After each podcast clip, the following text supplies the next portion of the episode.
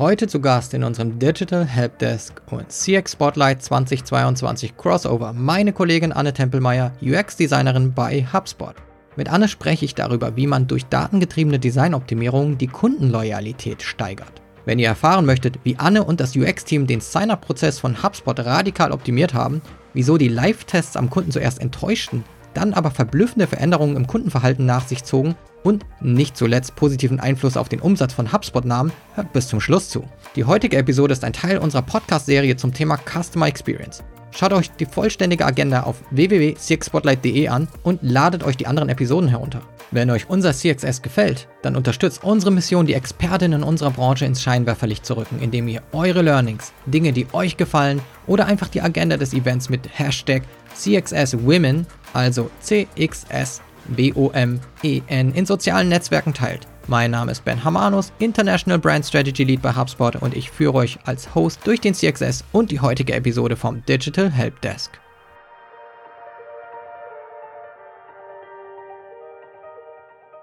Anne, mit dir spreche ich heute über Loyalität. Das ist ein ganz schön ernstes Wort. Im Prinzip geht es aber darum, wie man die Kundenerlebnisse datengetrieben so optimiert, dass die Besucherinnen bleiben, Kunden werden und ganz simpel gesagt einfach auch Kunden bleiben. Und du darfst heute aus dem HubSpot Nähkästchen sprechen und verraten, wie wir den Anmeldeprozess für unsere eigenen Produkte redesigned haben. Hi, erstmal Anne, schön, dass du da bist. Hi, ich freue mich. Um welches Produkt ging es denn da? Genau, also ähm, da geht es um unsere Freemium-Produkte, also um das HubSpot Free Tool, wenn man sich quasi von der Webseite kommend für unser Free CRM äh, anmelden möchte und dann dieser Anmeldeflow, ähm, um das Produkt ging das haben wir redesigned. Und wieso habt ihr gedacht, also mir geht es immer so, wenn ich Webseiten angucke ähm, oder viele Webseiten angucke oder einen gesamten Webauftritt, dann sehe ich eigentlich immer zig Stellen. Warum habt ihr jetzt gerade gedacht, ähm, müsstet ihr den Sign-up-Prozess optimieren? Genau, also erstmal sind wir das Acquisition-Team, äh, für das ich äh, im Product Design tätig bin.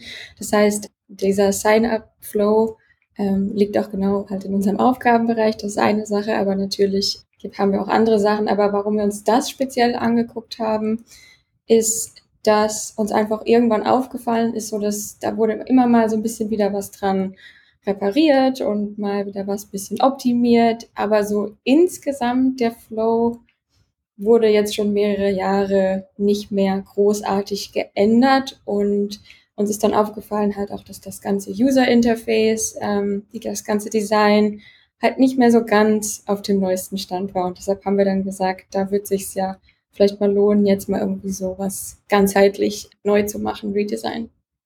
Und welchen Ansatz habt ihr verfolgt? Also ihr habt dann da drauf geschaut, ihr habt festgestellt, okay, es sieht ein bisschen veraltet aus, man könnte das mal ein bisschen schicker machen. Das ist ja so meistens dann so die eigene Perspektive, die man erstmal als Optimierer oder vielleicht auch als Unternehmen hat.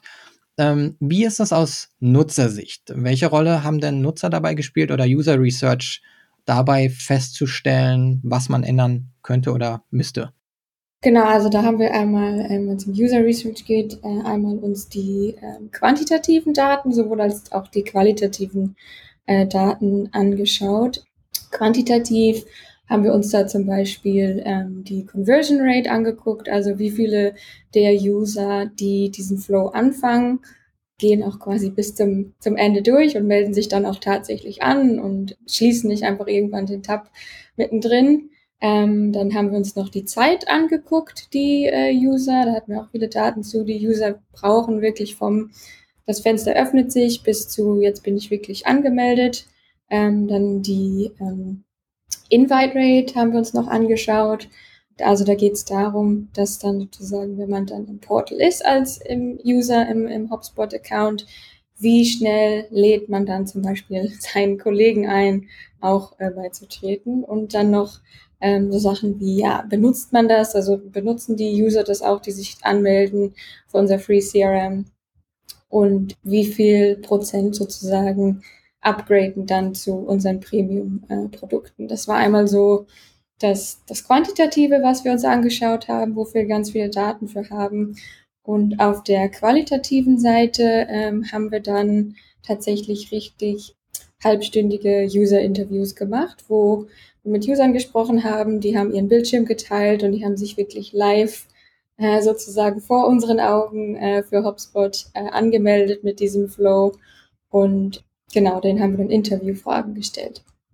Jetzt hast du zwei verschiedene Disziplinen genannt, einmal quantitative und qualitative Research.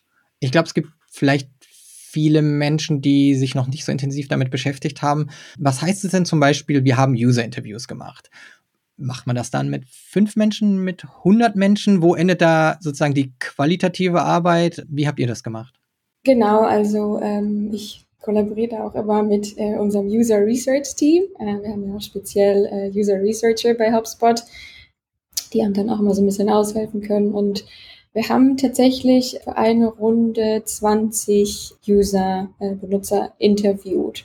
Und ähm, da gibt es so eine Studie quasi, die dann mal rausgefunden hat, dass man eigentlich ab einer gewissen Anzahl keine neuen wirklichen Erkenntnisse mehr bekommt. Also man braucht jetzt nicht unbedingt da 100 Leute. Ähm, da ist irgendwann wird dann so ein Plateau erreicht. Ähm, das hatten wir uns dann angeschaut und deshalb haben wir uns dann ja für 20 User entschieden, dass wir da auch alles abdecken. Und habt ihr bei den 20 User-Interviews, war das dann praktisch face-to-face -face oder haben die auch ähm, ihren Bildschirm übertragen und man hat gesehen, was sie vielleicht machen? Oder wie habt ihr das durchgeführt?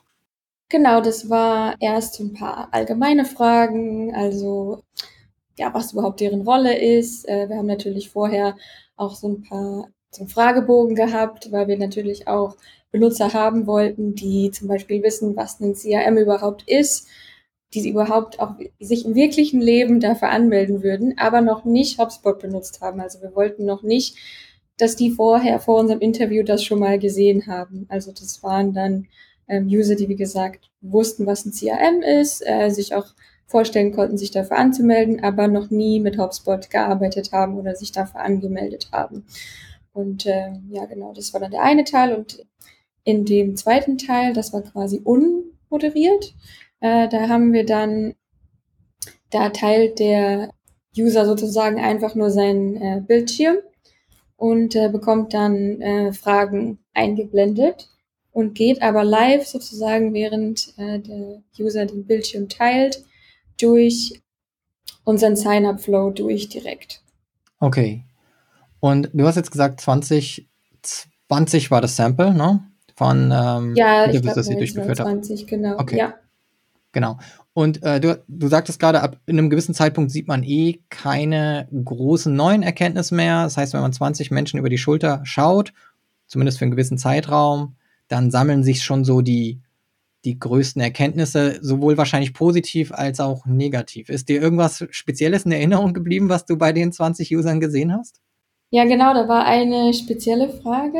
Also vielleicht erstmal noch zurückgehen. Also das, was mir positiv aufgefallen ist, war bei allen Usern eigentlich, dass niemand gestoppt wurde. Also dass niemand irgendwie wusste, so, was mache ich jetzt hier? Ich kann das wirklich nicht beenden und mich wirklich nicht anmelden. Also da geht es dann in die Richtung halt Usability. Also wir hatten wirklich keine reinen Usability-Probleme, dass wirklich jetzt User nicht wussten, wo klicke ich jetzt hier, wie mache ich weiter, wie beende ich das jetzt. Das war sehr positiv, das ist uns direkt aufgefallen. Wir hatten dann eine Frage am Ende, sozusagen, wenn die User durch den ganzen Flow durchgegangen sind, dass wir gefragt haben, was sind die ersten drei Wörter, also wirklich egal, was für Nomen, Adjektive, die dir einfallen, wie die, die, die dir jetzt so in den Kopf kommen, sozusagen, nachdem du dich angemeldet hast. Drei Wörter, egal was. Ähm, wir hatten da, glaube ich, so eine Liste, die dann eingeblendet wurde mit ganz, ganz vielen Beispielwörtern, äh, weil es dann, ja, manche, manche, manche ähm, User sind da super schnell, denen fällt direkt was ein. Äh, manche gucken sich dann erst die Liste an. Das ist immer ganz gut, noch so ein bisschen diese Liste dazu haben. Aber da haben wir wirklich durch die Bank weg so ziemlich, naja, ich würde mal sagen, neutrale Wörter gehört. Also wir hatten ganz viel so in die Richtung, naja, es tut halt, was es soll, es ist effizient.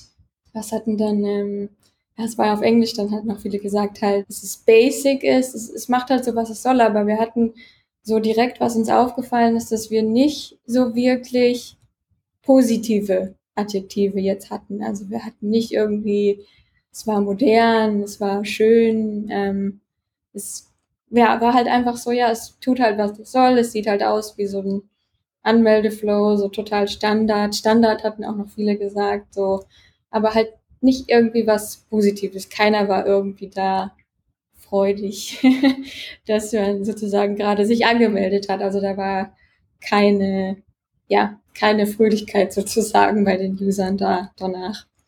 Also du würdest sagen, irgendwie so ein, müsste jemand Sternchen geben, dann war es vielleicht so ein, so ein 7 von 10 oder so, so Pflicht, Pflicht erfüllt, aber nicht mehr? Ja, so eine 6 von 10, 7 von 10. ja, so. es, funktio es funktioniert halt, aber naja, toll war es auch nicht gerade, so nach dem Motto, wenn man das mal so, diese Gesamtstimmung zusammenfasst. Ja, es war halt so ein ganz stinknormaler Anmeldeflow, wo man halt durchgeht, den man überall im Internet sieht, halt nichts, nichts Besonderes. Ja, ich kenne solche Reviews auch so von, von Amazon oder von irgendwelchen App Store ähm, Reviews, wenn da steht, tut, was es soll, dann ist es immer so. Ja. ich kann mich nicht groß beschweren, aber es hat jetzt auch nicht gerade meine Erwartungen übertroffen oder mich irgendwie überrascht. So klingt das dann. Genau, also das, das meinte ich so mit diesem neutral, so ja, es macht halt das, was es soll, was natürlich auch für uns total gut ist, weil es, wir haben halt nicht so riesige äh, Punkte jetzt gefunden, dass User jetzt wirklich da nicht wissen, wie klicken sie weiter oder wie beenden sie das jetzt. Ähm, das war ganz klar, also wie gesagt, dieses, naja, es macht halt, was es soll. Ich habe mich jetzt angemeldet und äh, jetzt habe ich es auch schon wieder vergessen. Das heißt, habt ihr denn dann in dem Interview, jetzt habt ihr diese Stimmung am Ende eingefangen und habt aber auch natürlich die User bei denen beobachtet, was die gemacht haben. Wenn da jetzt keiner irgendwie auf ein Hindernis gestoßen ist, um es so zu sagen, äh, und auch keiner jetzt, äh, sag ich mal, sehr negativ sich geäußert hat, habt ihr denn dann überhaupt Reibungspunkte gefunden oder Punkte, wo ihr anknüpfen könnt, um zu optimieren? Was macht man da?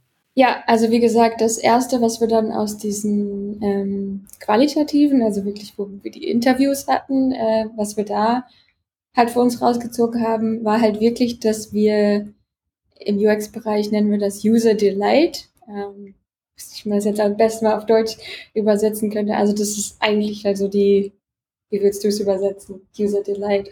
Delight ja schon Menschen irgendwie begeistern. Auch ja, also Begeisterung, ne? Also das ja. ist irgendwie, das ist eine positive, positiven Eindruck bei dir hinterlässt. Ich glaube, das ist eigentlich eine ganz, ganz gute Zusammenfassung. Und da hatten wir genau das ja halt, dass das uns so total, total fehlt ähm, in, in dem Bereich. Und das ja sozusagen die Spitze sozusagen vom, vom Eisberg ähm, ist. Also da, weiß nicht, genau, da gibt's ja diese, es ist so eine Pyramide, die wird genannt die Hierarchy of User Needs. Und äh, da geht's halt erstmal darum, dass wenn man so von unten anfängt, so die Basis, die man eigentlich haben muss für einen User Interface, ist erstmal, dass es funktional sein muss. Also ich muss da als User hinkommen, ich muss wissen, wie mache ich was, ich muss es erst wirklich mal überhaupt benutzen können. Dann geht's halt weiter, dass es auch wirklich, ja, nicht irgendwie abbricht, nicht irgendwie irgendwelche Softwarefehler hat,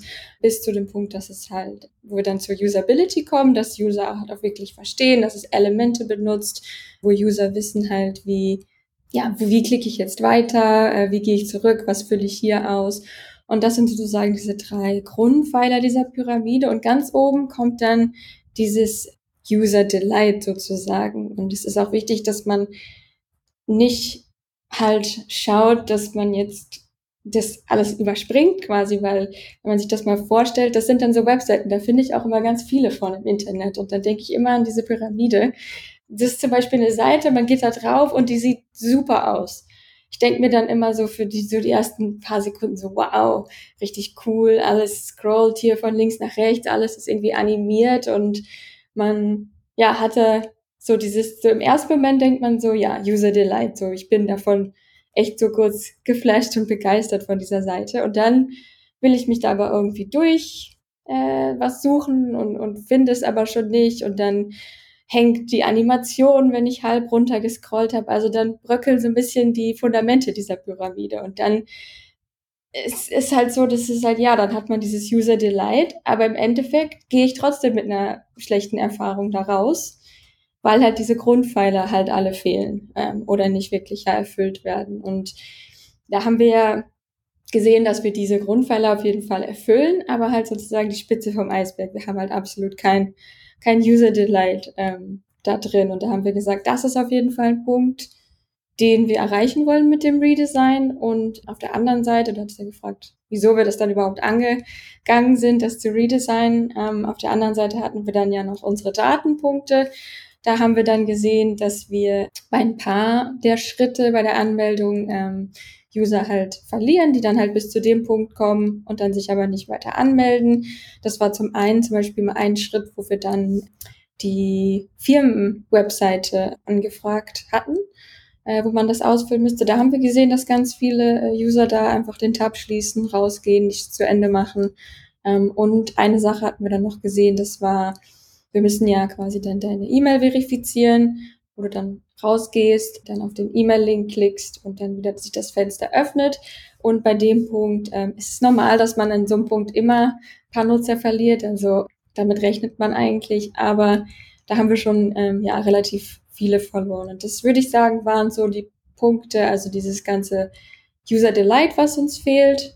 Und halt noch so von den Daten her halt diese zwei Punkte, die wir halt auf jeden Fall auch angehen wollten. Aber das Hauptaugenmerk lag bei uns wirklich auf diesem User Delight und dass uns das halt fehlt.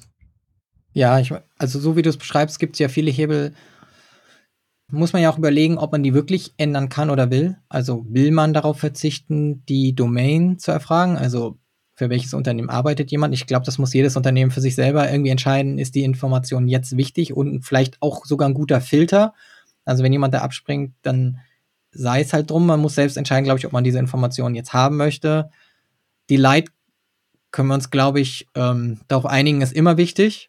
Aber habe ich auch ganz oft das Gefühl vernachlässigt, weil es gibt so, finde ich, so mehrere Perspektiven, warum Leute Webseiten bauen oder dann mit welchem Anspruch. Die einen wollen es irgendwie, also schön ist immer irgendwie gut. oder es ist doch alles drauf. Also so nach dem Motto, genau. ich, ich hab's drauf gemacht, der User hat die Möglichkeit, es zu machen. Da fehlt aber dann diese, dieser Usability und vielleicht auch die Light-Aspekt. Aber nicht dieses, ich versuche alles zu vereinen. Also Usability ist so ein Hygienefaktor, der muss einfach, das muss einfach gut funktionieren. Ähm, und ist es aber auch schön, weil man darf ja auch nicht die Dinge immer damit vergleichen, wie jetzt vielleicht auch jemand das in derselben Branche vielleicht macht. Also wenn ich jetzt irgendwie so eine Handwerker-Webseite hätte, dann ist ja nicht irgendwie, wie ist jetzt die Experience von anderen Handwerkerseiten, sondern ich würde immer drüber nachdenken, wie nutzen Leute Netflix oder wie nutzen die Amazon? Woran, an welchen Standard ist man eigentlich gewohnt von Bequemlichkeit, von Animationen? Und da sind viele noch nicht, die sich nicht damit vergleichen wollen oder oder gar nicht drüber nachdenken, dass, also User Experience ist so ein Ding. Das kann man nicht einfach in so eine Schublade stecken und sagen, ja, aber mein Wettbewerber hat es jetzt auch nicht besser oder so. Ja, ja, definitiv. Und es ist halt die, wie gesagt, es ist da ganz gut, sich an, an dieser, dieser User Needs Pyramide zu orientieren. Ich meine, klar ist es wichtig, das Beispiel, was ich eben gesagt hatte, halt, dass es halt, es soll halt auch schön aussehen und die Leid erzeugen, aber wie gesagt, es bringt einem gar nichts, wenn ich nicht wirklich die erstmal das Fundamentale auf dieser Seite richtig hinkriege. Von daher, ähm, wenn man da jetzt weniger Ressourcen hat, würde ich auf jeden Fall äh, sagen, auf, auf, jeden Fall erstmal die, die Grundpfeiler sozusagen dieser Pyramide ähm, erfüllen, bevor man dann ans, ans User Delight geht. Aber wie gesagt, er wird das Redesign vorhatten und, und wir das gerne natürlich auch erreichen wollten. ähm, haben wir uns dann auch darauf konzentriert, weil wir bei diesen anderen Sachen halt, wie gesagt, keine Punkte gesehen haben, wo jetzt das Riesenverbesserungsbedürfnis bestand. Wir werden auf jeden Fall einen Link zur Pyramide in die Show Notes packen, damit alle sich die Pyramide anschauen können und so ein bisschen als Schablone dafür nutzen können, ihre eigene Webseite mal zu betrachten und vielleicht auch das Verhalten von ihren Nutzern und Nutzerinnen. Wenn du da jetzt auf diese Reibungspunkte geguckt hast, das ist ja, die du ihr so im Qualitativen entdeckt habt, konnte man da schon so ein bisschen Aha-Momente auch erzeugen, was die ähm, Kennzahlen im Quantitativen angeht? Habt ihr dann direkt gedacht, ah, okay, jetzt erschließt sich mir das, warum es vielleicht da und da äh, die eine Kennzahl gibt bei Time to Sign Up oder Conversion Rate oder Drop-Offs? Ja, also vor allem bei diesem was ich meinte mit dem, mit der Firmen-Website, äh, dass wir das erfragen. Da war es eigentlich immer ganz interessant für uns äh, zu hören, dass das viele User, viele Benutzer tatsächlich nicht so wirklich verstanden haben, weil wir da immer das Wort zum Beispiel Domain benutzt haben und dann nicht wirklich eine Hilfestellung gegeben haben, jetzt unbedingt, was eine Domain ist. Und ich sag mal, so, wenn man das jetzt ähm, in dem Bereich arbeitet, dann ist einem klar, was eine Domain ist und, und wie ich die da eintrage. Aber ähm, so, wir haben ja auch ganz viele verschiedene Personas und es meldet sich ja jetzt nicht nur jeder, der im Softwarebereich schon arbeitet, ähm, bei HubSpot an. Das sind ja auch ganz kleine Firmen, äh, zum Beispiel, die sich da anmelden, wo der, also der erste Berührungspunkt überhaupt mit einem CRM zum Beispiel. Und dann muss nicht unbedingt gegeben sein, ähm, dass jemand weiß jetzt unbedingt, was eine, was eine Domain ist und wie ich die da eintrage. Und ist es jetzt mit www. oder mit HTTPS oder wie trage ich das da überhaupt ein? Und das war eine Sache, die da rausgekommen ist, auch noch bei dem, bei den Interviews, dass uns das ganz viele Benutzer ähm, erzählt haben. Also das, ob wir das nicht irgendwie ja einfacher machen können, ob wir das nicht irgendwie umstellen können. Es ist so ein bisschen die Blindheit, die man selber haben kann, wenn man das so aus Unternehmenssicht erstellt, auch so ein, so ein Formular, dass einem die, ja, dass es so ein bisschen Jargon ist, ne? dass man schon weiß, was hinter den ganzen Fachwörtern steckt und was man eigentlich damit erfragen möchte, aber es so viel einfacher vielleicht noch machen könnte für den Nutzer zu wissen, was da in dieses Formularfeld kommt. Ich, ich glaube, da sind wir alle schon mal durchgegangen, irgendwo ein Formular auszufüllen, wo du dann, wenn es ganz schlimm kommt, irgendwie bis an die 20. Stelle kommt, vielleicht wenn du für irgendein Amt oder sowas ausfüllen musst und dann sowas kommt, von dem du nicht wirklich eindeutig weißt, was es heißt und dann auch noch Angst haben musst, dass damit ja eigentlich vielleicht das ganze Formular hinfällig ist, das du gerade ausgefüllt hast. Also diese Unsicherheit und Unklarheit, finde ich, das ist so eine der schlimmsten Dinge, die man haben kann, wenn man ein Formular ausfüllt. Ja, und das ist auch also bei allen anderen Projekten auch jetzt außerhalb von diesem. Also wir stützen uns ganz, ganz viel auf wirklich direkte Interviews und Befragungen von, von Benutzern, weil das ist einfach jedes Mal finden wir noch irgendwas, wo unser Team jetzt nicht dran gedacht hat. Weil, wie du schon sagst, man arbeitet selbst in dieser Branche, man, man kennt die Begriffe so. Das ist auch dann, ja, wenn ich jetzt irgendwas designe und dann mir das danach angucke und so, dann ist das für mich natürlich auch intuitiv, weil ich das designt habe. Man hat da immer dann so ein bisschen diesen, diesen, diesen Bias drin, dass man natürlich, ich habe selbst Design, natürlich weiß ich, wo ich jetzt klicken muss, damit ich weiterkomme. Und äh, deshalb, wir ähm, machen eigentlich bei allen größeren Projekten, dass wir ähm, auf eine oder andere Art auf jeden Fall immer auch äh, Nutzer interviewen und die das wirklich live durchgehen lassen. Und da findet man immer irgendwas, wovon man selbst, woran man selbst jetzt nicht gedacht hat, als man es designt hat. Macht ihr in der Regel immer Einzelinterviews oder macht ihr auch Fokusgruppen? Äh, bei mir im Team machen wir in der Regel Einzelinterviews, äh, moderiert und unmoderiert.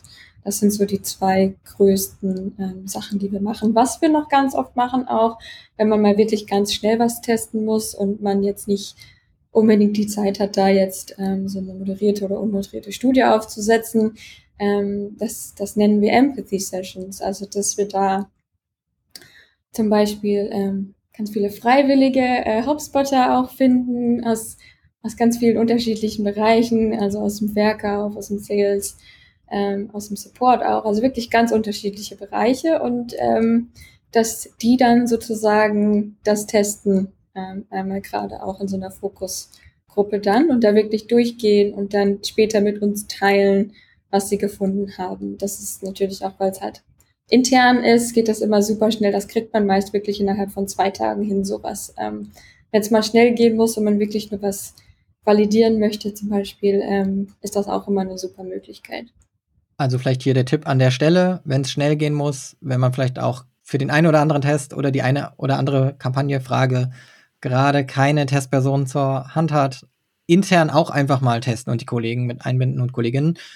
Vielleicht ganz empfehlenswert an der Stelle wahrscheinlich ähm, Department-fremde Person, oder? Genau. Möglichst nicht aus dem eigenen Bereich. Ja, dann zu nehmen. nicht aus dem eigenen Bereich, genau, das äh, machen wir dann nicht, weil das wäre dann ja unser Team oder alle Leute, die es eh schon mal gesehen haben, also wirklich aus einem anderen Department, was ich meinte, dass wir da ganz oft auch Leute im Sales Marketing, äh, Support-Bereich mit drin haben, die das dann testen, weil das dann wirklich ja so ein frischer Blick auf das ist nochmal, den man sonst dann, wenn man es intern mit seinem eigenen Team testet, nicht bekommt. Also dann aus den internen Teams die Insights zu bekommen, sind bessere, ist ein besserer Weg, als gar keine Insights erstmal zu haben. Von daher vielleicht der Tipp an dieser Stelle. So, jetzt habt ihr ja einen Teil äh, der HubSpot Experience, den ihr verbessern wollt. Ihr habt ja den Sign-up-Prozess. Ihr habt auch schon die möglichen Reibungspunkte identifiziert und ja, den User Delight sozusagen in den Mittelpunkt gestellt. Ihr wollt den User begeistern und nicht nur durch den Prozess führen, so dass er dann am Ende sagt, es tut, was es soll, sondern dass vielleicht in einer Review was Besseres steht. Wie habt ihr euch jetzt entschieden, was ihr genau verbessern wollt? Genau, also da ja, kam ich dann ins Spiel. Also ich habe dann einen zweitägigen, zweieinhalbtägigen Workshop ähm, geplant mit dem Team und da sind wir quasi nochmal durch alles durchgegangen. Also was kam raus bei den, bei den User-Interviews? Haben wir das nochmal alles zusammengefasst? Was sind unsere Ziele? Was wollen wir verbessern? Und ja, haben dann, wie gesagt, so ein, so ein Mini-Design-Sprint in den zweieinhalb Tagen gemacht, wo wir wirklich, ja, uns Ideen gesammelt haben, alles durchgegangen sind und dann, ja, Concept Sketching, also dass jeder dann wirklich auch sein, seine Idee auch dann zu einem Blatt Papier gebracht hat. Also ähm, auch wenn das alles remote von zu Hause stattgefunden hat äh, letztes Jahr, ähm, haben wir da wirklich trotzdem alle, sind da kreativ geworden und haben gezeichnet und gesketcht und ähm, haben das dann wirklich hochgeladen, quasi die Fotos davon.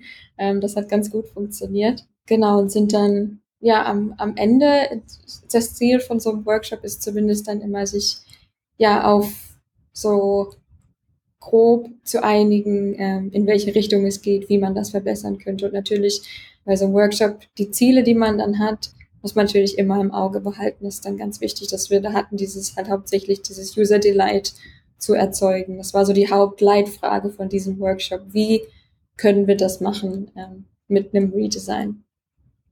Okay. Dann zu jetzt eurer, zu eurer Optimierung.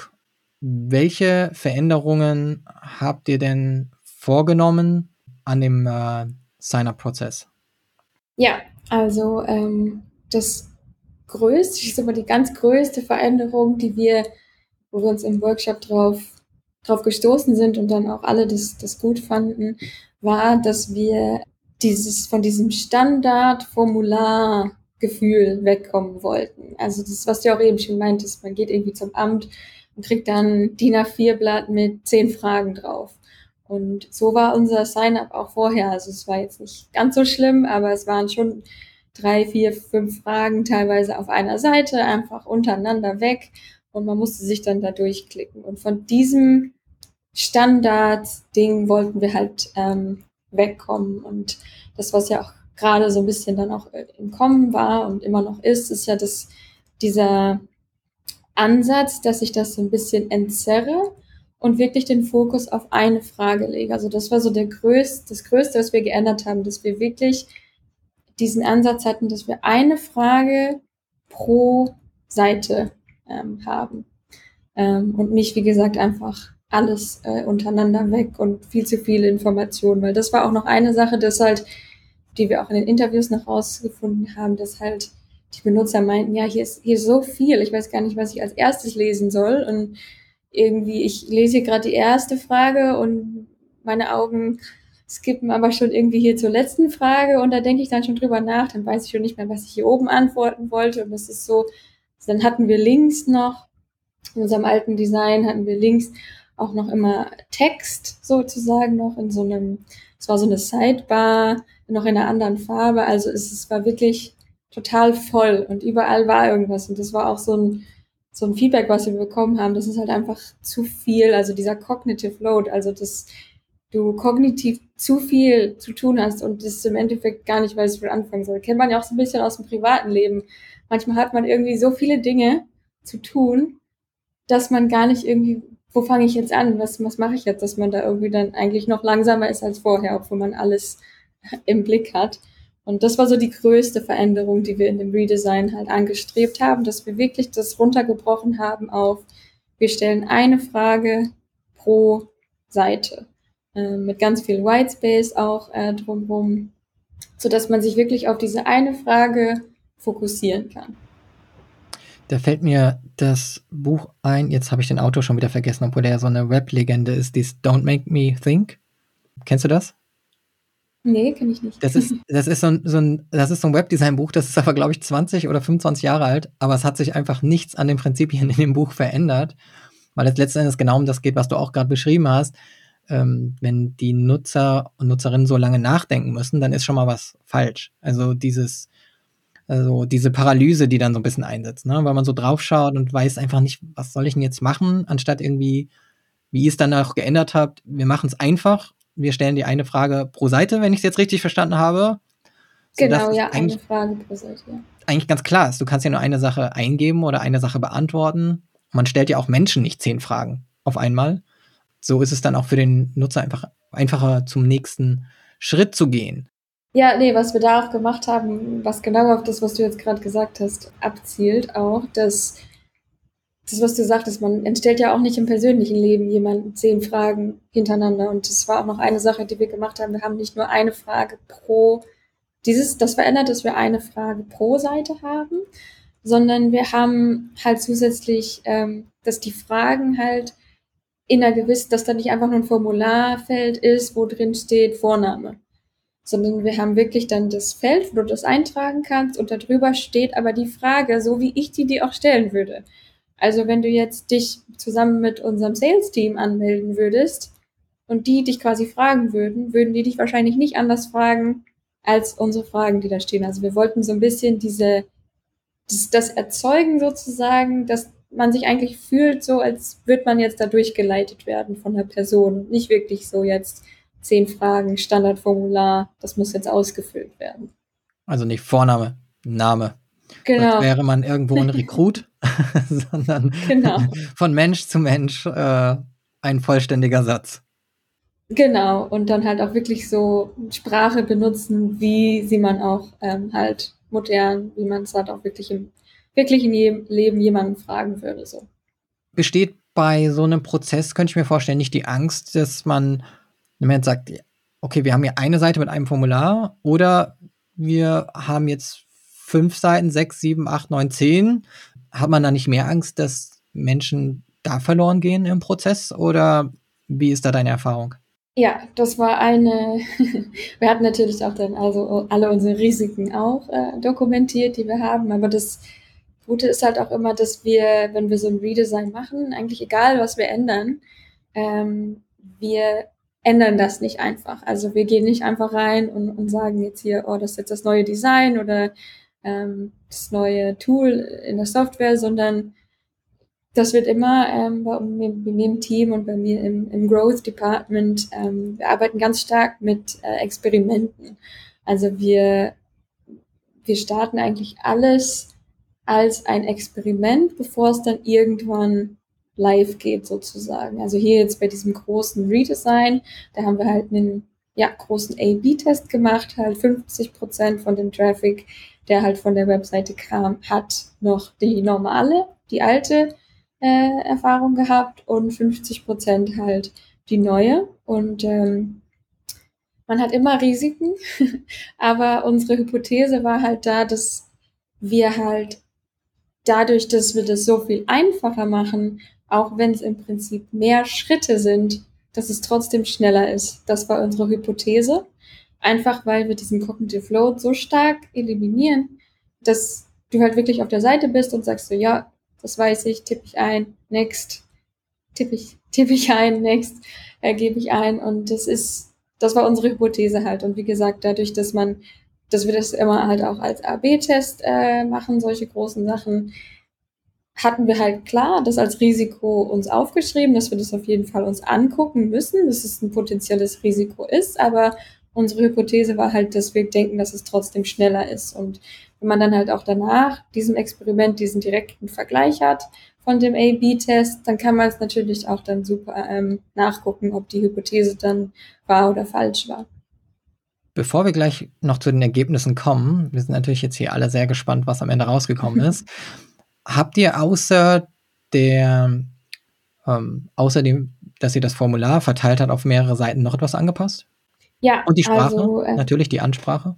Ja, die Sprache. Das waren die sozusagen die großen Sachen.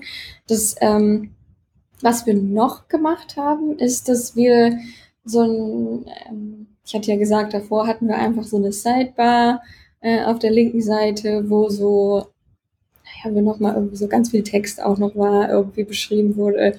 Einfach äh, nicht wirklich im Zusammenhang, zum Beispiel, was ein CRM ist. Also es war einfach alles zu viel und ähm, dadurch, dass ja, wir dann also auf diesen Punkt gekommen sind, dass wir ja dann dieses Persönliche rüberbringen wollten, ist das halt das User Delight kreiert, halt mit der Sprache, mit dem reduzierten Cognitive Load, den wir haben. Ähm, war dann noch eine Sache, dass wir die Idee äh, hatten, dass wir ähm, Hauptspotter äh, auf die äh, rechte Seite sozusagen als Content ähm, kreiert haben, weil es, es war einfach so eine Idee, die wirklich auch in dem Workshop aufkam, dass wir dann so gesagt haben, okay, jetzt machen wir das schon wirklich so, als wenn jemand mit dir spricht, so als wenn dich jetzt wirklich jemand fragt, so, hey, wie ist, wie ist denn dein Nachname, wie ist dein Vorname, wie ist denn deine E-Mail? Und dann haben wir gesagt, dann wäre es doch eigentlich ganz witzig, ganz cool doch, wenn du auch so ein echtes HubSpotter-Gesicht da hättest, auch visuell. Also wirklich jemand, der bei HubSpot arbeitet, aus den unterschiedlichen Firmen sitzen, ähm, aus Australien, aus Japan. Also da haben wir dann ähm, wirklich diese HubSpotter-Gesichter genommen und ähm, haben die äh, dann sozusagen als Content genommen, dass es wirklich sich so anfühlt, als wenn jetzt die Person gerade mit dir spricht und äh, dich das fragt. Habt ihr jemals überlegt, Stockfotos zu nehmen? Würde sowas in Frage kommen? Ähm, es war ganz kurz mal im Gespräch, aber dann war uns direkt irgendwie klar, naja, was bringt das rüber? Also wir wollten ja so diese emotionale Verbindung haben.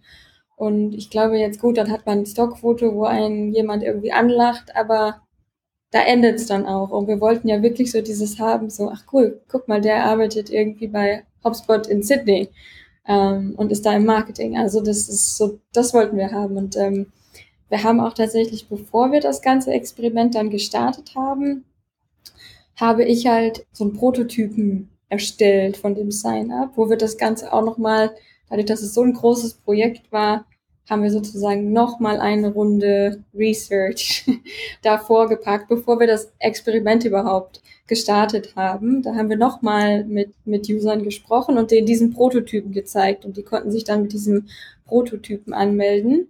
Und da hatten wir als allererstes auch nur Gesichter. Es ist witzig, dass du das fragst mit den Stock-Images. Wir hatten Hopspotter, aber wir hatten nur die Gesichter genommen.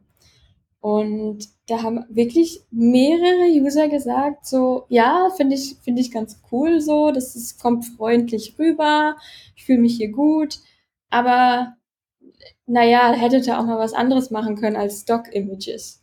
Was ja wirklich es waren ja keine Stock-Images, es waren ja wirklich Hotspotter, aber wir haben dann diese Kommentare gekriegt, so, naja, hättet ihr aber schon mal ein bisschen mehr investieren können als irgendwie so ein paar Stock-Images. Und äh, deshalb sage ich, man findet immer irgendwas, wenn man User-Interviews macht. Es, ist, es, kommt immer irgendwas raus, was man verbessern kann.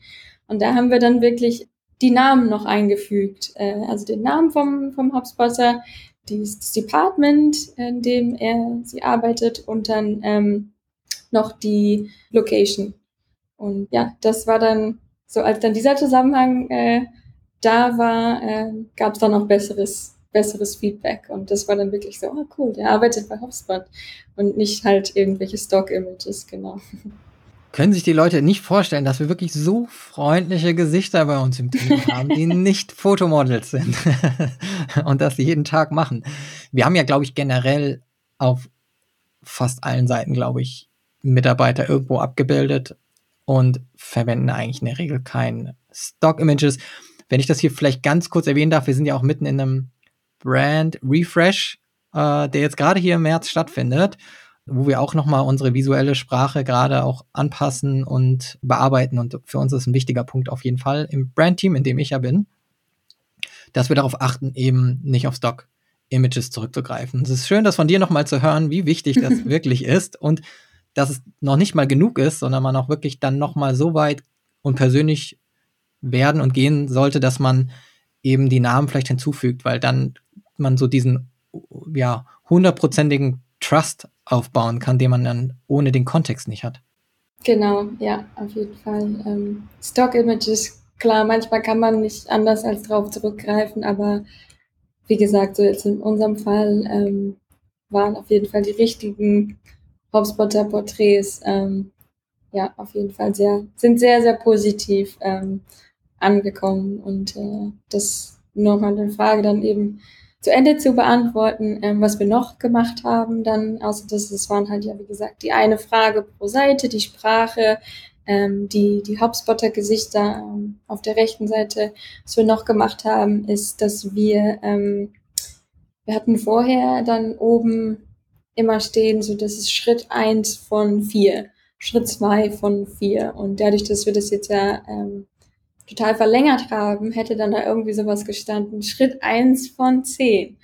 Und ähm, genau diese Reaktion äh, löst es dann natürlich aus. Und wir haben dann geguckt, wie können wir das dann natürlich auch anpassen und sind dann ähm, auch, was dann auch dazu beigetragen hat, nochmal diesen, dieses Ziel, diesen Cognitive Load zu, zu reduzieren, sind wir dann umgestiegen auf eine visuelle ähm, äh, Progress Bar, die dann äh, oben, oben mitläuft. Ähm, und äh, genau, so eine Fortschrittsanzeige, genau. Ähm, halt aber alles visuell, ohne irgendwie zehn Schritte dir anzuzeigen.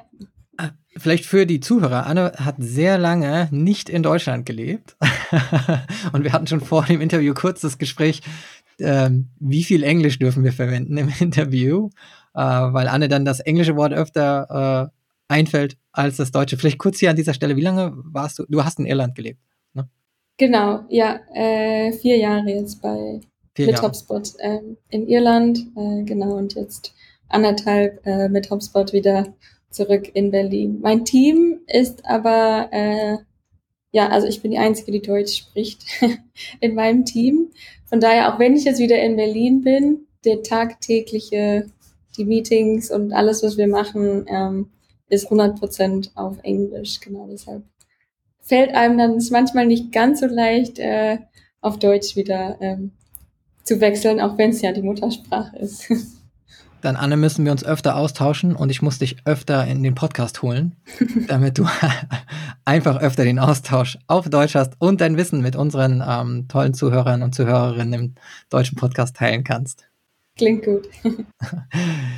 So, jetzt haben wir, ich, wir haben jetzt die, die Fortschrittsanzeige, ähm, die veränderte Ansprache, das Formular wurde aufgeteilt, also der ganze Cognitive Load wurde ein bisschen reduziert, dass es nicht so anstrengend auf diese Seite zu gucken und total überfordert zu sein. Habt ihr noch irgendwas verändert? Ähm, ja, sonst noch so, so Kleinigkeiten halt, dass wir noch einen Zurück- äh, oben eingefügt haben. Ähm, den hatten wir vorher nicht und so, so ein bisschen der psychologische Hintergrund von, von so einem Zurückbutton. Ähm, also ich habe Neurowissenschaften auch studiert, äh, deshalb spielt das immer bei mir so ein bisschen mit rein, so dieses psychologische ähm, ja, Gedanken dahinter. Das halt, wenn man halt ein, so einen Zurückbutton hat, wie im wirklichen Leben, wenn man weiß, man kann einfach zurückgehen, dann ist es einfacher, einfach irgendwas auszuführen und erstmal weiterzumachen, anstatt so die Angst zu haben, wenn ich das da jetzt ausfülle, kann ich dann zurückgehen? Kann ich das nochmal ändern? Was ist, wenn ich dann später vielleicht das doch nochmal da was ändern will bei der Angabe? So, und wenn da einfach so ein Zurück-Button da ist, dann ist es halt, äh, was wir in Interviews gesehen haben, deutlich einfacher, weil man halt so dieses Sicherheitsgefühl hat, ja, man kann ja noch, man kann es ja nochmal ändern. Das heißt, ich fülle es mal aus und gehe einfach mal weiter. Ähm, das war noch eine Sache. Ähm, genau, und dann noch so ein paar, noch so ein paar kleinere Sachen. Ähm, aber ja, das waren so die, die großen Sachen, die dann mit in dieses erste Redesign äh, geflossen sind. Und wir haben dann auch, was ich ja eben meinte, tatsächlich erstmal einen Prototypen gebaut. Also wir sind nicht gleich reingegangen und haben gesagt, so, AB-Test äh, wird jetzt gestartet, ähm, sondern wir sind dann erstmal dran gegangen, dass ich ähm, einen Prototypen designt habe und dann wir quasi die gleichen Interviews nochmal mit 20 User, die ich am Anfang erwähnt hatte, die haben wir nochmal gemacht. Genau der gleiche Ablauf, genau die gleichen Fragen.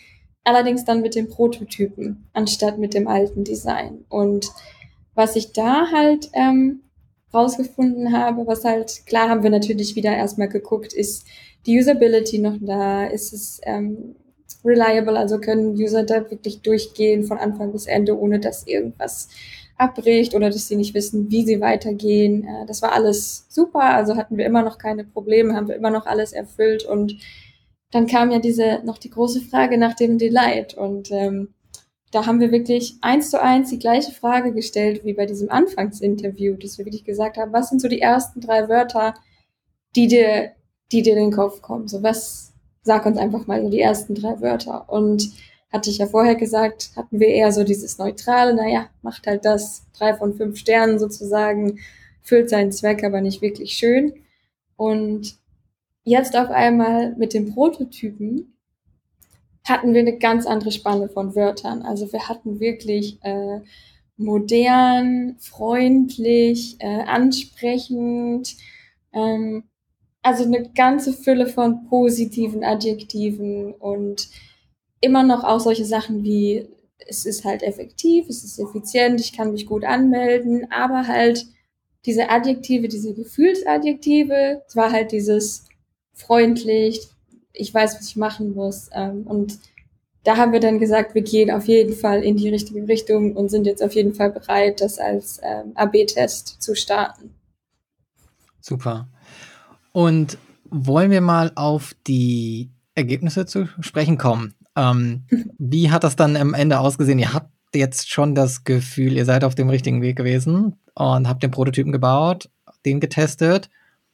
Und jetzt ist dann der übliche AB-Test erfolgt auf der Webseite.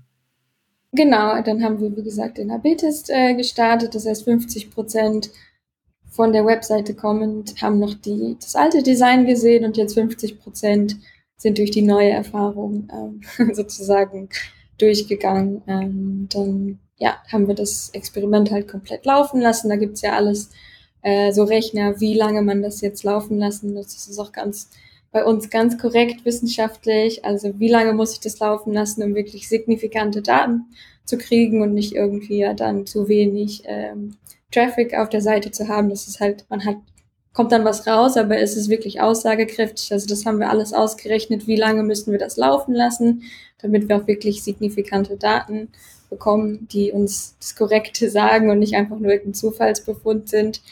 Und ähm, ja, als wir das Experiment dann abgeschaltet haben, läuft das Ganze aber noch ein bisschen weiter, weil ich hatte ja am Anfang gesagt, wir haben nicht nur diese reinen KPIs sozusagen, die sowas wie, was ist die Conversion Rate, also wie viele User fangen an und beenden das. Das ist ja wirklich nur auf diesen Sign-up-Flow bezogen, sondern wir haben ja auch ganz viele Daten, die wir uns angucken, die halt erst später passieren. Also lade ich meinen Kollegen, Kolleginnen in das HubSpot-Portal auch ein, gehe ich überhaupt rein und geht der Nutzer überhaupt rein und benutzt es oder meldet er sich an und danach wird HubSpot nie wieder geöffnet oder upgrade ich nach zwei, drei Wochen zu einem Premium-Produkt. Ähm, genau, das sind dann immer noch so, obwohl wir es abgeschaltet hatten, das Experiment, haben wir es dann immer noch, läuft sowas dann immer noch mehrere Wochen weiter, ähm, um halt sich sozusagen diese, ja, später im, im Funnel noch diese Daten alle anzuschauen.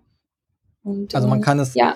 muss vorsichtig sein mit der, mit der Conversion Rate als einziger Kennzahl sozusagen. Ähm, nicht nur darauf schauen, okay, ist die Conversion Rate hoch, runtergegangen oder stabil geblieben, sondern ihr habt außerhalb dieses Silos geschaut, was machen denn die User, die am Ende sich angemeldet haben, wie verhalten sie sich in, in der Plattform. Genau, in der jeweiligen Gruppe, also einmal in der Kontrollgruppe und dann einmal halt, wie gesagt, in unserer Variante die wir ja dann neu designt haben. Und es war auch gut, dass wir uns beides angeschaut haben, weil als wir das Experiment dann abgeschaltet haben, ging natürlich so der erste Blick auf, wie sind, was ist die Conversion Rate? Haben wir da einen Unterschied zwischen der Kontrolle oder der, der Variante? Und was halt rauskam, war, dass es keinen Unterschied gibt. Es war wirklich genau das Gleiche. Also es sind wirklich die Leute, die auf der ersten Seite waren, die sich bis zum Ende angemeldet haben es war plus minus null oder 0,1, nicht signifikant. Also kein Unterschied bei der Conversion Rate. Und dann, naja, war so der erste, so jetzt haben wir da so viele Monate Arbeit reingesteckt und jetzt haben wir keine, keine Veränderung in der Conversion Rate. Und dann habe ich ja, haben wir uns aber nochmal hingesetzt und wie gesagt, es lief ja dann auch noch die weitere Analyse und dann haben wir uns aber auch so gedacht, es ist ja auch eigentlich aber klar, dass wir jetzt nicht so einen riesen Unterschied da in der Conversion Rate hinkriegen, weil unser Hauptziel war ja das User Delight und ich sag mal so, das ist, was wir vorher gehört haben, so, naja, es funktioniert, ich kann mich anmelden, ich hatte hier keine Probleme.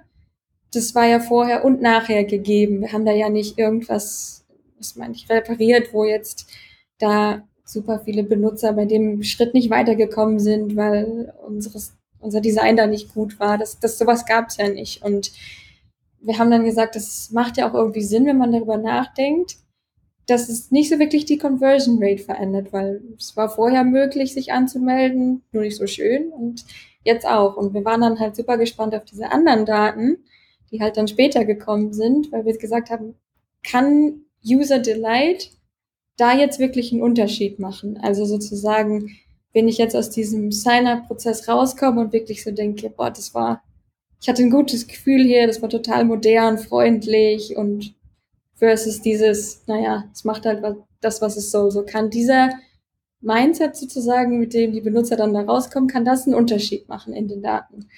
Und äh, da waren wir dann natürlich ganz froh zu sehen, dass es äh, wirklich bei unseren anderen KPIs einen Riesenunterschied gemacht hat. Und das ja, hat uns dann natürlich äh, alle gefreut, dass das erfolgreich war. Okay, die Conversion Rate ist gleich geblieben, hat euch am Ende dann auch wenig überrascht, weil das Potenzial, die zu steigern, gering war, da ihr ja genau. keine echten Blockaden in der Usability genau. ja. hattet. Jetzt habt ihr die Testergebnisse gesehen und wenn du jetzt davon sprichst, die anderen Kennzahlen wurden verbessert, vielleicht hast du da vielleicht für uns ein paar Zahlen, was heißt das genau? Was ja. wurde verbessert und in ja, wenn du die Zahlen nennen kannst und darfst, ja. wie aus dem HubSpot-Nähkästchen, ähm, wie sehr haben die sich verändert? Genau, also wir hatten da ja einmal noch die Zeit sozusagen, sich anzumelden. Das, was ich ja meinte, wo wir so als Risiko gedacht haben, okay, wenn wir das jetzt wirklich verlängern, kriegen wir es wirklich hin, trotzdem die Zeit der Anmeldung, die Dauer, das zu verkürzen.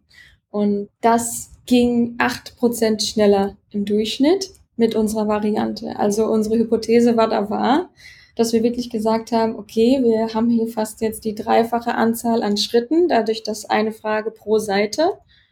Aber dadurch, dass es halt so viel einfacher ist, ähm, weiterzugehen und da so richtig wie so, so man, ich, wir haben so gesagt, so, das ist wie so ein Flow halt, wie es auch, der Name ist Sign-Up Flow, dass man da halt wirklich so einfach durchgetragen wird und es super einfach ist, das auszufüllen und man nicht irgendwie jetzt hier ah, nächstes Formularfeld, jetzt muss ich hier reinklicken und dann das machen. Also da waren wir ähm, richtig ja froh drüber, dass diese Hypothese wahr war. Also obwohl es ein bisschen paradox ist, wir kreieren dreimal so viele Schritte und trotzdem haben wir acht Prozent ähm, ja Verbesserung. Also es war acht Prozent schneller äh, im Durchschnitt mit unserer mit unserem Redesign. Ähm, da haben wir uns natürlich sehr drüber gefreut. Äh, eine andere Sache, die ich ja noch am Anfang erwähnt hatte, dass wir immer gucken, wie schnell und oft lädt dann der erste Benutzer, der das, der den HubSpot-Account erstellt hat, dann den nächsten Nutzer ein. Das ist natürlich auch immer ein sehr gutes Signal für uns, um zu gucken, ja, wird, wird HubSpot wirklich benutzt? Ist es nicht nur einfach, was jetzt mal hier installiert wurde? Also wenn man seine Kollegen, Kolleginnen da reinholt, ähm, ist natürlich immer ein gutes Zeichen. Äh, dass es halt auch wirklich ja, genutzt wird. Vielleicht ganz kurz ähm, für die ähm, jetzt zuhören und vielleicht nicht mit HubSpot oder mit CRMs vertraut sind. Wenn, wenn Anne hier von den Nutzern einladen spricht, dann geht es nicht darum, also es gibt ja oft so Mechanismen, dass man noch mehr Nutzer holt, die einen eigenen Account machen, sondern hier geht es jetzt um Kollaboration, ne? die Kollegen und Kolleginnen genau. reinzuholen, damit die den genau. eigenen selben Account mit einem zusammen nutzen.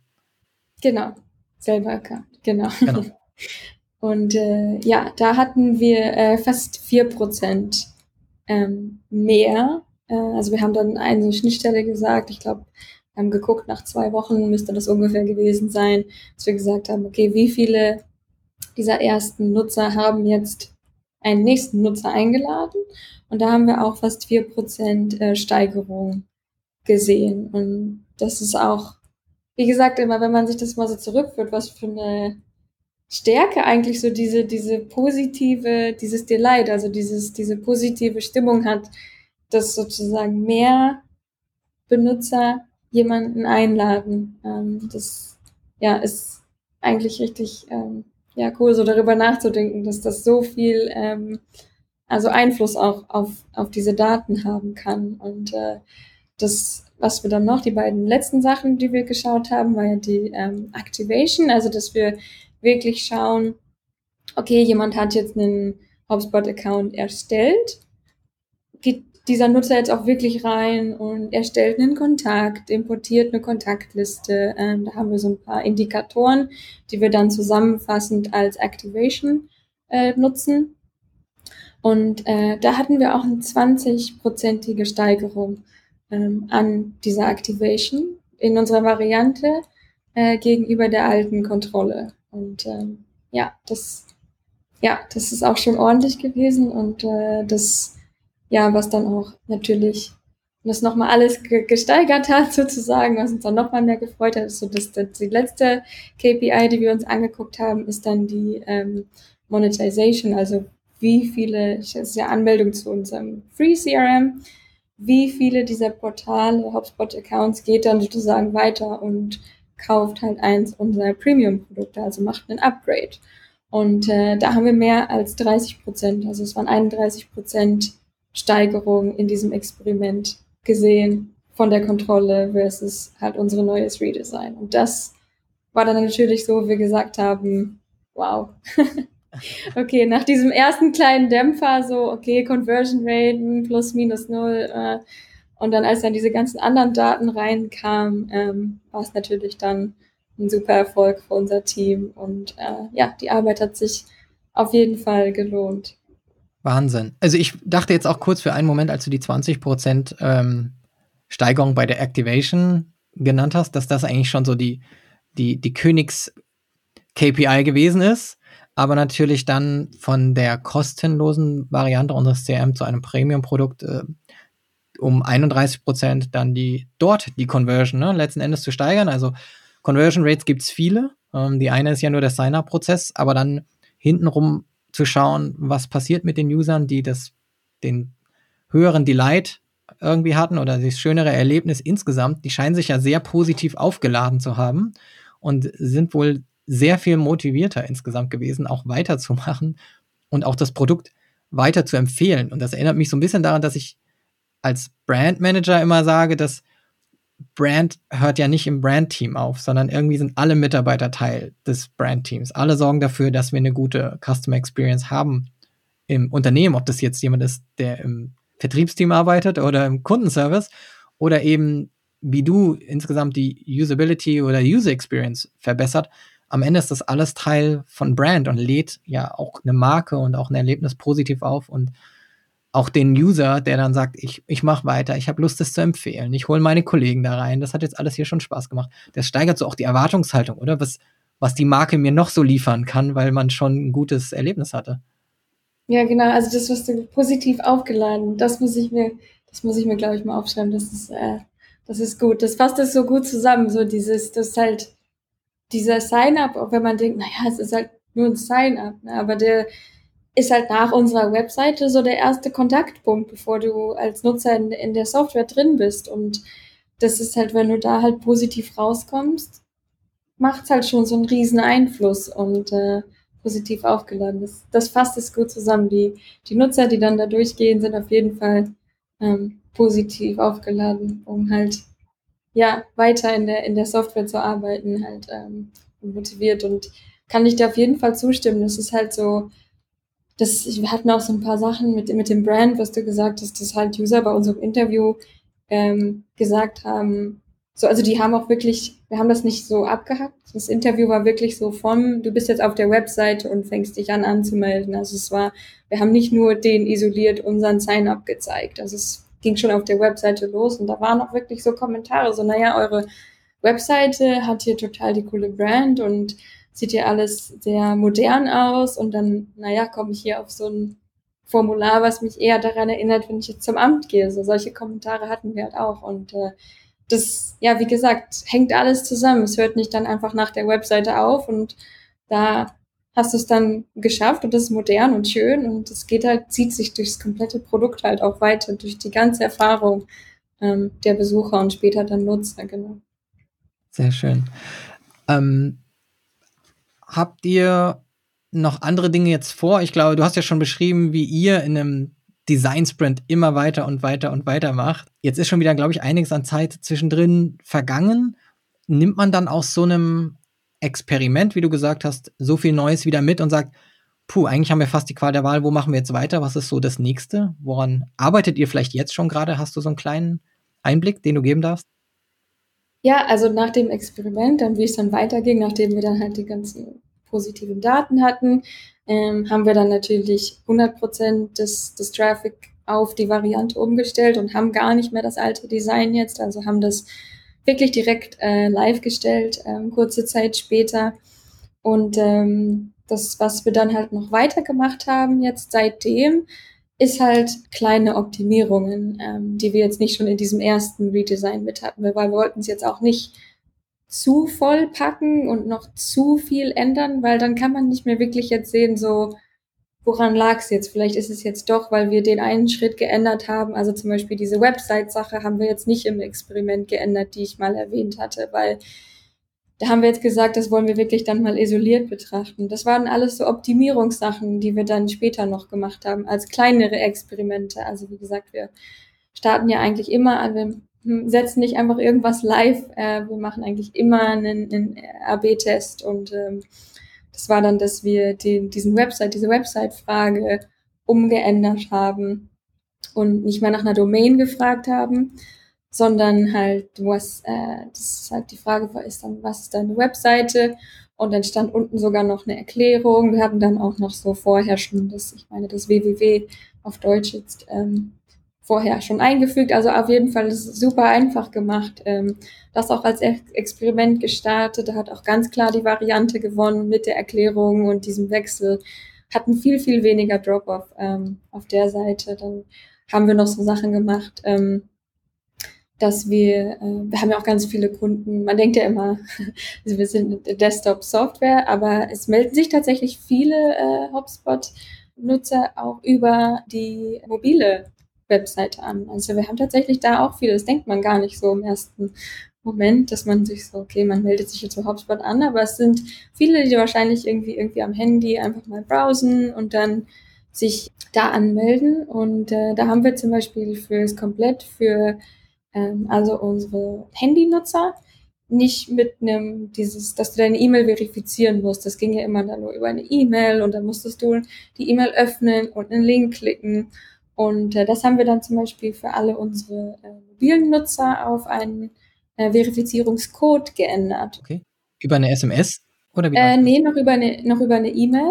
Okay. Ähm, aber das äh, ja dann halt eine, die Zahlen, eine Zahlenfolge, die du dann direkt okay. auf der Seite eingeben musst. Und meistens ist es ja so, dass wenn man irgendwie Gmail oder was dann mal einen E-Mail-Klienten installiert hat, dass das dann so ja von oben als Notification als Alert eingeblendet wird. Und den Code kann man sich dann gerade kurz merken und gibt den dann einfach ein. Ist viel, viel einfacher ähm, auf einem Handy, als äh, dann nochmal sein E-Mail-Programm zu öffnen, nochmal einen Link zu klicken, nochmal einen neuen Browser zu öffnen. Das haben wir äh, geändert. Das war auch sehr, sehr positiv. Und ja, so kleinere Sachen. Wir haben ähm, wirklich nochmal so ein paar visuelle Sachen noch geändert, dass wir viele, wir hatten vorher viele statische Bilder. Äh, da haben wir jetzt ganz coole Illustrationen äh, zusammen mit unserem ja, Illus Illustration Designer ähm, hat uns da ein bisschen ausgeholfen und hat das für uns gemacht und ja, alles so Kleinigkeiten. Accessibility ist ein Ding, was wir da ganz viel äh, dran arbeiten. Also, dass wir zum Beispiel sagen, wir gucken gerade, können Nutzer zum Beispiel reingehen und die jetzt nicht so wirklich einen, bestimmte Farben nicht sehen können, Kontraste nicht sehen können, können wir denen die Möglichkeit geben, das zum Beispiel umzustellen. Äh, da gucken wir ganz viel in die Richtung, okay. äh, was, was, wir da noch machen können. Genau, genau. Wie haben jetzt auch das ähm, für Screenreader getestet. Also wie werden die Fragen vorgelesen von so einem Screenreader, dass wir das auch da in die Richtung optimieren können. Und ja, so Kleinigkeiten immer noch. Aber alles, ja, alles in Experimenten und alles äh, war sehr positiv. Aber jetzt, wie gesagt, sind so kleinere Optimierungen jetzt noch nach diesem großen Redesign. Okay, also ihr habt mit dem großen Redesign angefangen, habt einfach wirklich so die ursprüngliche Idee einmal mal nach ein paar Jahren über den Haufen geworfen, natürlich vorher alles getestet, Prototypen gebaut, mhm. dann AB getestet. Wenn du jetzt zurückblickst auf dieses Experiment mit sehr vielen überraschenden Ergebnissen, ähm, was würdest du sagen, ist A für dich so ein, so ein Tipp, den du vielleicht unseren Zuhörerinnen nochmal geben möchtest? Und was ist so dein persönliches Key Learning? Was hast du insbesondere aus diesem großen Experiment gelernt? Ja, also als Tipp würde ich sagen, wenn man die Ressourcen hat, macht es immer Sinn, äh, in Research zu investieren. Also dass man, wie gesagt, auch wenn man nicht so viele Ressourcen hat, einfach intern ein paar Leute reinholen, eine Sache testen lassen, ob es jetzt eine Webseite ist, ob es wirklich ein, eine Software ist, eine App ist. Also einfach mal irgendwie Leute außerhalb seines Teams reinholen. Ähm, Im Idealfall natürlich äh, komplett externe äh, User für eine Research-Studie, aber wie gesagt auch schon so Sachen wie einfach mal fünf Leute aus dem Sales-Team reinholen oder so, um, um, um Sachen zu testen, ist halt wirklich so eine Sache, die ich sehr, sehr empfehlen kann, weil, wie gesagt, wir haben doch nicht, ich kann mich jetzt noch nicht einmal in den fünf Jahren erinnern, dass wir irgendwie was Research gemacht haben, wo ich danach gesagt habe, naja, hätten wir auch lassen können.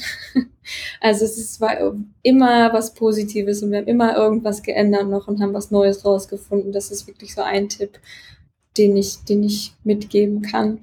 Und als Key Learning von jetzt speziell diesem Projekt würde ich sagen, dass es halt so wirklich Sinn macht, dieses User Delight sich anzugucken. Also, dass es nicht wirklich immer nur so die Standardsachen sind. Also, warum auch sich so lange bei uns diesen Flow niemand redesigned hat, war halt, weil halt die Conversion Rate okay war. So, das Main KPI war halt in Ordnung, es war stabil, Leute haben sich angemeldet. So, ja, warum, warum da jetzt einen Redesign machen? Und das war so unser Key Learning von meinem Team und mir, dass es wirklich Sinn macht, auch diese Spitze, du hast ja gesagt, die Pyramide verlinken wir dann, ja, diese genau. Spitze der Pyramide sozusagen, also dieses User Delight, dass es nochmal Sinn macht, dass es halt, wie du so schön gesagt hast, ist Besucher und Nutzer halt positiv aufladen kann und dass das wirklich auch was ändert, auch wenn das jetzt ja, wie gesagt, nicht so 100 Prozent ähm, messbar ist, ob jemand jetzt positiv aufgeladen ist oder nicht, aber dass man es dann halt wirklich jetzt wie bei uns im Beispiel an diesen ganzen anderen ähm, KPIs später halt sieht. Ähm, das war so unser ja, Haupt, Hauptinsight, würde ich sagen, dass wir eigentlich da mitgenommen haben. Und das sind auch viele andere Teams, die, ähm, wir haben das natürlich auch alles intern vorgestellt, das ist das Experiment, was wir gemacht haben. Und total viele andere Teams, ähm, ja, haben jetzt auch gesagt, das ist ja richtig interessant und äh, vielleicht gucken wir uns das jetzt auch mal an für unseren Bereich äh, der Software und ähm, ja, war auf jeden Fall das so das Key Learning, dass es nicht immer nur so um diese Haupt äh, geht, sondern auch ja um, um User Delight. Sehr schön. Anna, ich danke dir vielmals, dass du uns heute so einen umfassenden Einblick in unsere eigenen Optimierungsprozesse und Experimente gegeben hast, wie man Customer Experience verbessert mit sehr schönen, überraschenden Ergebnissen und einem Key Learning, dass User Delight eine extrem wichtige Optimierungsstrategie ist und ja, zu ja, Business, sehr businessrelevanten Veränderungen führen kann, um auch ähm, ein bisschen besser zu wachsen in der Zukunft. Anne, wenn man mit dir in Kontakt treten möchte, ähm, vielleicht am besten mit dir in LinkedIn, über LinkedIn Kontakt genau, aufnehmen. Genau, LinkedIn. Ja, LinkedIn äh, antworte ich eigentlich auch immer. Sehr gut. Dann vielleicht aktiv. fügen wir da auch noch mal kurz den, den Link mit äh, hinzu. Anne, vielen Dank, dass du hier beim CX Spotlight mit dabei warst als, ähm, als Gast. Und äh, ich danke dir vielmals. Und wie gesagt, wir begrüßen dich sehr gerne hier wieder im Podcast, sodass wir beide wieder auf Deutsch ein bisschen uns unterhalten können. Ich danke dir. Ja, super, ich danke dir. Hat mich gefreut. Ciao. Ciao.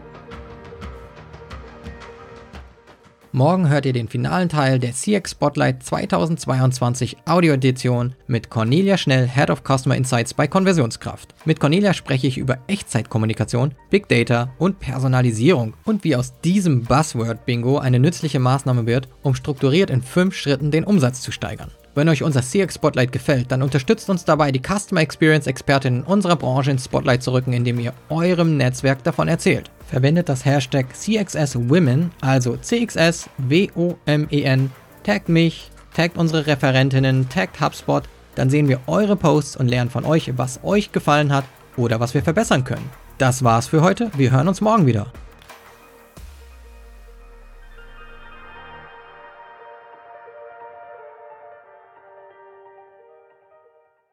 HubSpot.